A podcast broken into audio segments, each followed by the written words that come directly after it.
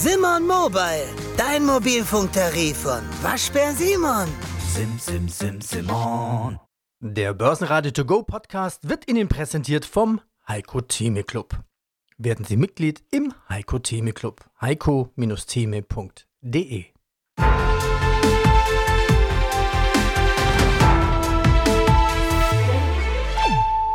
Börsenradio Network AG. Marktbericht. Montag, 26. Juni 2023. Aus dem Börsenradiostudio grüßt Peter Heinrich. Sie hören auch meinen Kollegen Andreas Groß. Mein Name ist Thomas Dörrmann, ich bin CEO bei Tim Invest und dort zuständig für den Tim Invest Europa Plus Fonds. Ja, mein Name ist Peter Heinrich aus dem Börsenradiostudio. Grüß dich, Thomas. Servus. Hallo, Peter. Ich war jetzt zwei Wochen im Urlaub. Am 9. Juni bei 15.900 ging es los Jetzt, wo ich wieder da bin, steht der DAX bei 15.800. Meine erste Reaktion, naja, ist ja mal wieder nichts passiert. Dachte ich mir, bis auf Freitag von der Woche, ein neues Allzeithoch. Was ist denn alles passiert? Immer noch keine Abwärtsrisiken? Also an der Börse ist in der Tat nicht so viel passiert. Das Allzeithoch im DAX war ja auch eher technisch getrieben durch den Juni-Verfall. Wir haben diese schöne Rallye in KI gehabt in den Vereinigten Staaten wo ja ein paar Werte den S&P 500 und den Nasdaq extrem in die Höhe geführt haben. Und die Börsen sind aber jetzt trotzdem im Rückwärtsgang, insbesondere in Europa, weil die fundamentale Lage sich schon verschlechtert hat. Also wir hatten gerade am letzten Freitag die Einkaufsmanagerzahlen für die Eurozone und die kamen doch sehr ernüchternd drüber. Also die Industrieproduktion, also die Erwartungen in der Industrie sind weiter gesunken. Die sind jetzt deutlich im schrumpfenden Bereich. Und die Hoffnung war ja der Dienstleistungssektor, der hat ja insgesamt diesen Index, der knapp über 50 jetzt steht. Unter 50 heißt Schrumpfen, über 50 heißt Expansion. Hat der Dienstleistungsbereich angefacht durch äh, die Tourismus-Nachholeffekte etc. bisher dazu geführt, dass der Index insgesamt oben bleibt. Aber auch dieser Bereich ist jetzt stark zurückgekommen. Das heißt, äh, im Moment verdüstert sich gerade das konjunkturelle Umfeld für Europa und insbesondere auch für Deutschland, wo der industrielle Bereich besonders getroffen ist. Ja, und dann hatten wir noch den Putschversuch in Russland heute zu Wochenbeginn zu verdauen. Denn wie die Wagner-Truppen des Söldnerchefs Prigoschin in halsbrecherischem Tempo auf Moskau vorrückten und dann abbrachen und irgendwie verschwanden. Prigoschin verteidigte seinen Handel inzwischen in einem elfminütigen Video. Beim letzten Russland-Putsch im Jahr 1991 fiel der deutsche Aktienindex um über 10%. Wie der Putsch den DAX beeinflusste, ist schwer zu sagen. Die Schlusskurse DAX, keine Veränderung, minus 0,1%, 15.813 Punkte. Wichtig, die 15.800 hält. MDAX plus 0,1%, 26.832 Punkte und in Wien der ATX als Total Return 6.775, ein Plus von 0,6%. Frank Helmes von Helmes Finance. Ja, und Frank Helmes ist durch die Börse Millionär geworden. So steht es auf der Webseite helmes-finance.de. Das Wissen gibst du auch weiter mit Abo-Dienst und diversen Listen. Es geht bei dir hauptsächlich um das Thema Value Investing. Also beim Value Investing wird gekauft, wenn die Aktie günstig sind und verkauft, wenn sie teuer sind. Und auf diese Weise kann man, wenn das so richtig klappt, eine bessere Performance erzielen, üblichen Indizes, also wie zum Beispiel DAX, Dow Jones, S&P 500. Du hast mir eine Liste mit unterbewerteten Value-Aktien jetzt zugeschickt. Gehen wir sie doch mal durch. Warum sind diese Aktien momentan spannend? Zum Beispiel BMW, die Vorzugsaktie. Ja, BMW, also da die Vorzugsaktie ist derzeit 18 Prozent ähm, unterbewertet und damit halt äh, sehr günstig. Man sieht es auch unter anderem an der Dividende, die sehr hoch ist und sehr attraktiv, also auch eine gute Aktie für Dividendenjäger. Also wir haben eine Dividende von 8,8 Prozent also schon, schon allein wegen der, wegen der Dividende, selbst wenn man jetzt keine Kurssteigerung haben sollte, jetzt in der nächsten Zeit, ist es die Aktie halt sehr, sehr interessant. Und BMW ist halt auch eine super Automarke, damit auch ein schöner Programm äh, gegeben. Nächste Aktie Coca-Cola. Auch Warren Buffett mag das Getränk. Ja, wie du so schön sagtest, Warren Buffett hat die Aktie auch, ist auch ein großer Fan davon. Ich persönlich auch. Zum Unternehmen gehört ja nicht nur in Anführungsstrichen Coca-Cola, sondern auch ganz viele andere Getränkemarken. Und äh, deswegen ein sehr breit diversifizierter Konzern. Das gefällt mir sehr gut. Sehr viele starke Marken. Coca-Cola, Fanta, Sprite, ganz viele Säfte. Auch im Bereich Mineralwasser ist Coca-Cola sehr, ja, sehr stark unterwegs mit vielen Marken. Und derzeit haben wir bei Coca-Cola eine Unterbewertung von, von 9 Prozent, also schon relativ günstig für so eine wirklich starke Aktie, also starkes Unternehmen. Dividendenrendite ist derzeit quasi inline zum historischen Durchschnitt, also drei Prozent. Von daher da auch eine Bestätigung bei dieser Aktie bezüglich, dass man die derzeit gut kaufen kann. Betrachten wir die Danaher. Das ist ein Mischkonzern, hauptsächlich Fokus auf Medizintechnologie. Ja, eigentlich schon eine perfekte Zusammenfassung. Kurzzusammenfassung von, von dir wird auch so manchmal als kleines Berkshire Hathaway bezeichnet, weil es halt so ein Mischkonzern ist, der andere Unternehmen kauft. Und ja, gefällt mir halt einmal von der Branche halt sehr gut und dass die halt mal so auf die Historie guckt, dass sie sehr erfolgreich sind mit diesem Modell, dass sie andere Firmen äh, kaufen und sieht man auch entsprechend am Aktienkurs, der ja über viele, viele Jahre einfach eine super Performance geliefert hat. Und die Aktie ist nahezu fair bewertet. Das heißt ganz genau, nach dem Discounted Cashflow Modell, was ich da benutze, sind es 6% Unterbewertung. Ach ja, wenn man in die USA schaut, fällt was auf. Der US-Technologieindex Nasdaq ist auf dem besten Weg, die stärkste 6-Monats-Performance auf das Parkett zu zaubern. Insgesamt gab es bisher nur fünf Jahre, in denen der Nasdaq in der ersten Jahreshälfte um 20% oder mehr gestiegen ist. In vier von fünf Fällen kam es im weiteren Verlauf des Jahres zwar zu größeren Korrekturen, jedoch wurde das Gesamtjahr meist positiv beendet. Thomas Rappold, ich bin Investment Advisor für Technologieindizes. Forschen ist ja das eine, das ist also das, das Labor. Und wenn dieses Labor dann auf die Realität trifft, oder das, was man dort entwickelt hat, also die Laborbedingungen verlässt, dann kommt ja eine ganz wichtige Randgröße auf einmal dazu. Nicht nur der Mensch, sondern auch das Geld. Also nicht alles, was technisch möglich ist, verdient ja auch dann letztendlich sein Geld. Es muss ja den Anwendungsfall geben, den Business Case. Wo gibt es den denn jetzt wirklich in Heller und Pfennig oder in Euro und Cent für das Thema AI? Ich höre immer wieder Produktivität. Das ist so ein schwammiger Begriff.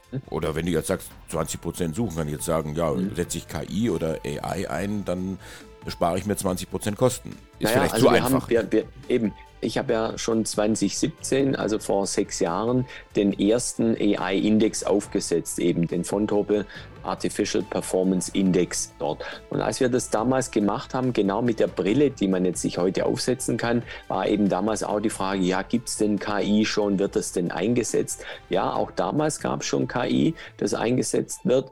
Dann, und die Leute nutzen es intuitiv. Ich nenne mal ein paar Beispiele bei Apple Siri, der Sprachassistent, bei Amazon Alexa, dann wenn ich bei Amazon irgendwie Produkte angucke oder, oder bei Netflix Filme auswähle, dann sind sogenannte Empfehlungsengines dahinter oder Recommendation Engines dann, die einem dann entsprechende Auswahlen anzeigen. Man denkt an Google. Also immer wer, wer mit Google-Produkten zu tun hat, mit Google Mail, mit Google Docs oder mit der Google-Suche, der nutzt hochgradig künstliche Intelligenz. Die Leute haben das mehr oder weniger, ist ihnen implizit untergeschoben worden. Oder beim Fahrassistenten von Tesla, bei Porsche und so weiter dann. Da ist das alles quasi so unter der Haube da mit drin dann. Ja.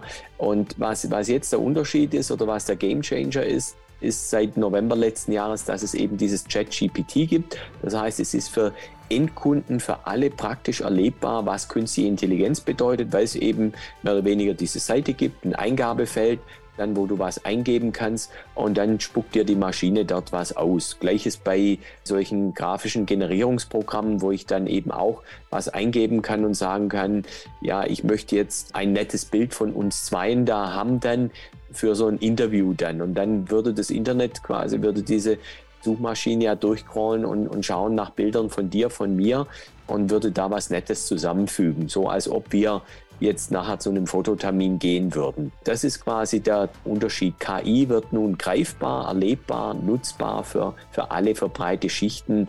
Dann, und deshalb kriegt das Ganze jetzt auch so, so einen Push dann aus der Anwendersicht. Und noch ein paar Statistiken. Die Stimmung der deutschen Wirtschaft hat sich in der Rezession weiter deutlich verschlechtert.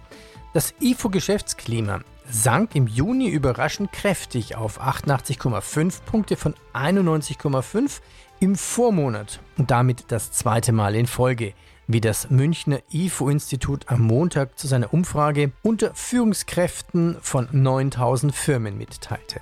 Bleibt dann trotzdem die Frage, wenn ich jetzt aus dem Urlaub komme, der DAX ist eigentlich immer noch so hoch, wie er war.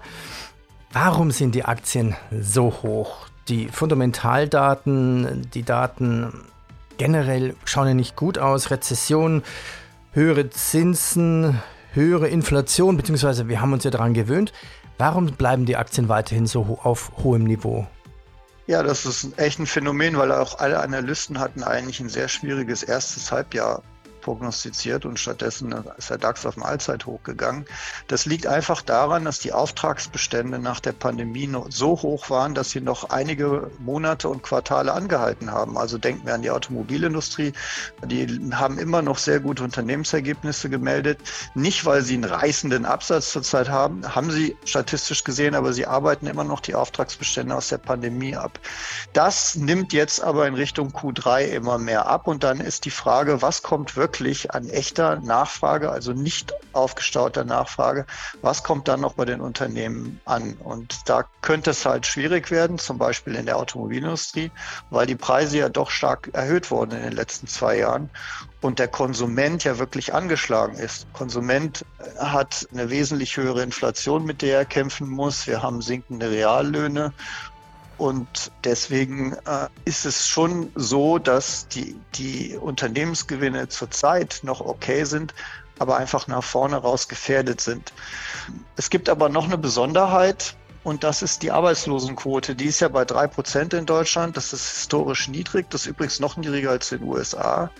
Und das wiederum ist vielleicht auch ein Grund dafür, warum der Konsum nicht vollkommen einbricht, weil jeder ist eigentlich noch in Lohn und Brot. Es wird noch Geld verdient, also wird auch noch Geld ausgegeben.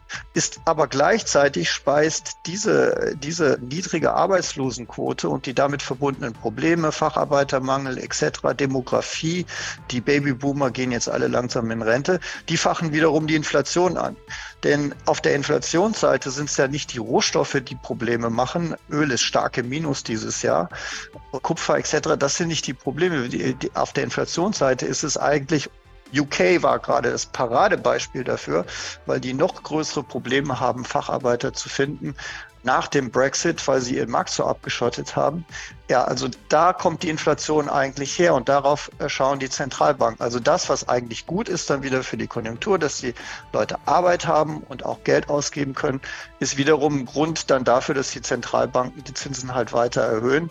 Und es bleibt wirklich spannend, wie dieser Wettlauf ausgeht. Die positiven, die Bullen am Markt, lieber Peter, die würden jetzt sagen, naja, am Ende wird es ein Soft Landing werden. Das heißt, die Auftragsbestände nach der Pandemie reichen aus, um durch diese Zinserhöhungsphase durchzukommen. Dann sinkt die Inflation ja kontinuierlich ab, dann sinken wieder die Zinsen und dann werden die Unternehmensgewinne auch wieder auf natürliche Weise beflügelt. Und dieses, diesen Kampf zwischen den, den Bullen und den Bären, das haben wir jetzt schon ein paar Monate und wird am Ende die spannende Frage äh, sein, wer setzt sich durch, was wir aber. Na, schon die Steuererklärung gemacht? Wir vom Handelsblatt haben in einem Steuerspezial analysiert, worauf das Finanzamt bei der Steuer 2023 genauer guckt. In unserem PDF-Ratgeber finden Sie die wichtigsten 16 Neuerungen, Einstiegstipps für Elster und vier Wege, wie Sie das Maximum herausholen. Sichern Sie sich also jetzt das digitale Handelsblatt vier Wochen für nur 1 Euro unter handelsblatt.com slash mehrwissen. Auch in den letzten Wochen hatten, waren sich verschlechternde Konjunkturdaten und deswegen sieht es im Moment für die Bären gerade jetzt wieder ein Tick besser aus. Weitere IT-Ausfälle angekündigt. Die Postbank macht es weiterhin schwer für Kunden, ein Auge zuzudrücken, denn am kommenden Wochenende soll es die nächsten großen Ausfälle beim Online-Banking kommen. Da soll gar nichts mehr gehen. Ausfälle und Probleme gibt es ja schon seit über einem halben Jahr. Offizieller Grund dafür ist die Verschmelzung der IT mit der Postbank und der Deutschen Bank. Inoffiziell würde ich selbst auch als leidender Postbank-Kunde sagen, es liegt eher an der Unfähigkeit der IT-Verantwortlichen bei der Deutschen Postbank AG. Noch ein Autowert auf der Liste, Mercedes-Benz Group, jetzt wieder mit Mercedes-Benz. Also ich glaube, Mercedes-Fans mögen diesen Namen. Ja, also bei Mercedes läuft es auch rund. Ähm, also rund in dem Sinne, dass sie erfolgreich sind, auch mit der etwas geänderten Strategie, dass sie in Zukunft auf Premium, auf Luxus setzen. Also es werden ja zum Beispiel Kombis jetzt gestrichen oder auch die, die A-Klasse und es zahlt sich aus. Wir haben hier eine recht große Unterbewertung von 25 Prozent. Kursziel der Analysten 27 Prozent über dem aktuellen Kurs. Wir haben eine, schon eine sensationell hohe Dividendenrendite von 7,3 Prozent und von daher für mich ein ganz klarer Kauf. MSCI? Ja, MSCI wird vielen bekannt sein durch die ETFs. Also zum Beispiel ein MSCI World ist ja ein, ein sehr beliebter ETF, auf den viele Menschen einen Sparplan laufen haben oder auch Einmalzahlungen tätigen.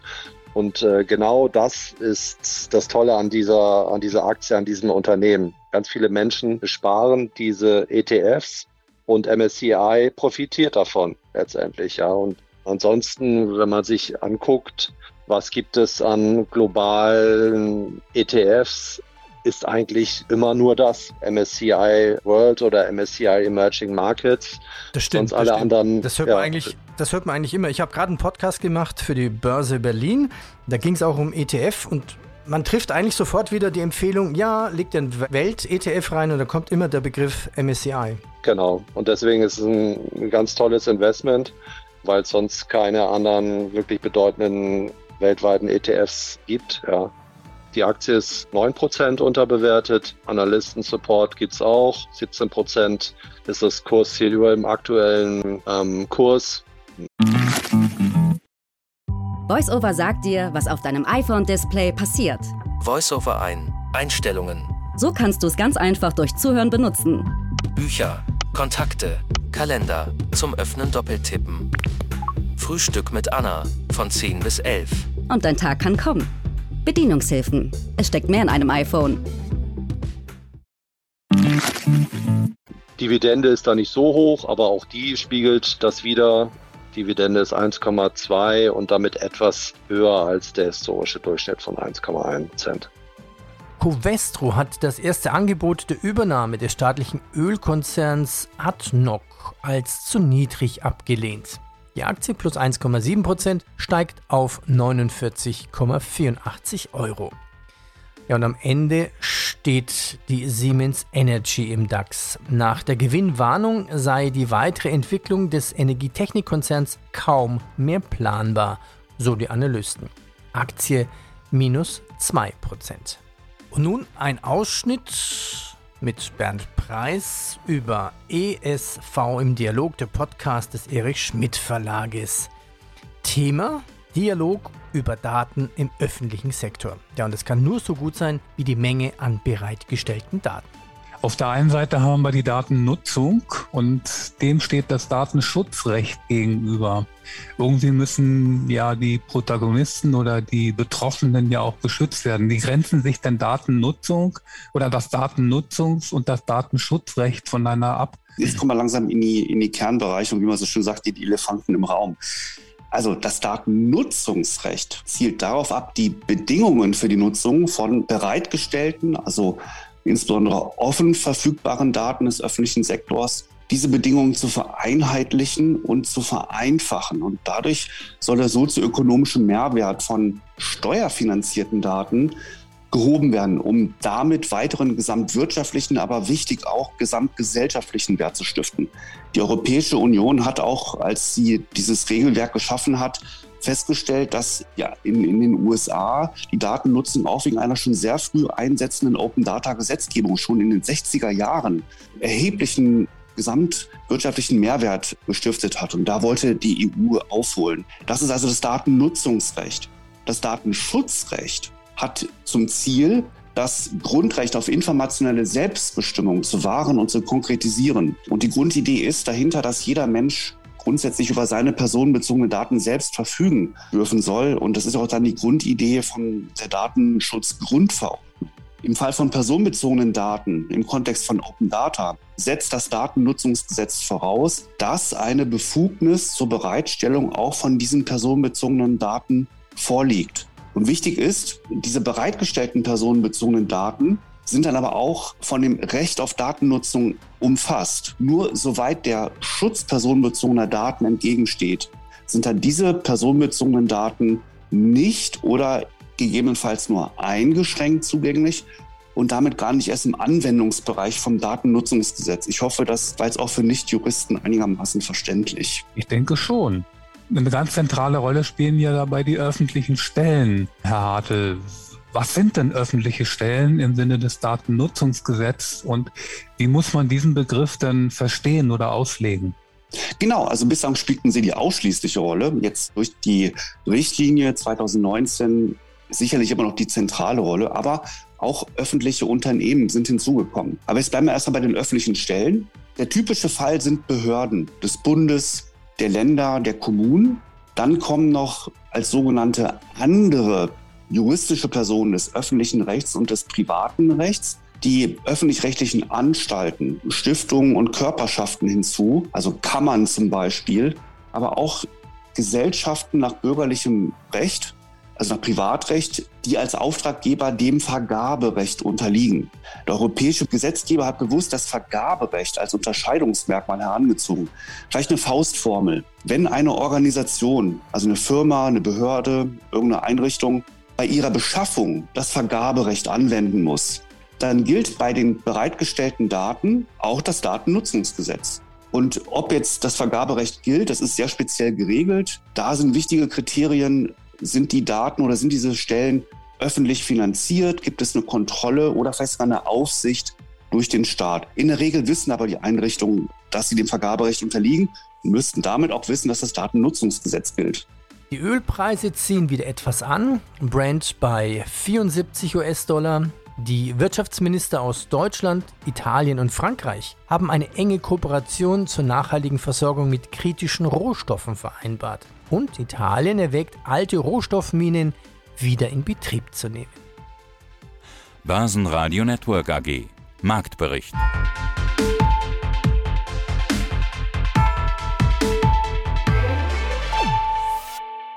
Das Börsenradio Nummer 1.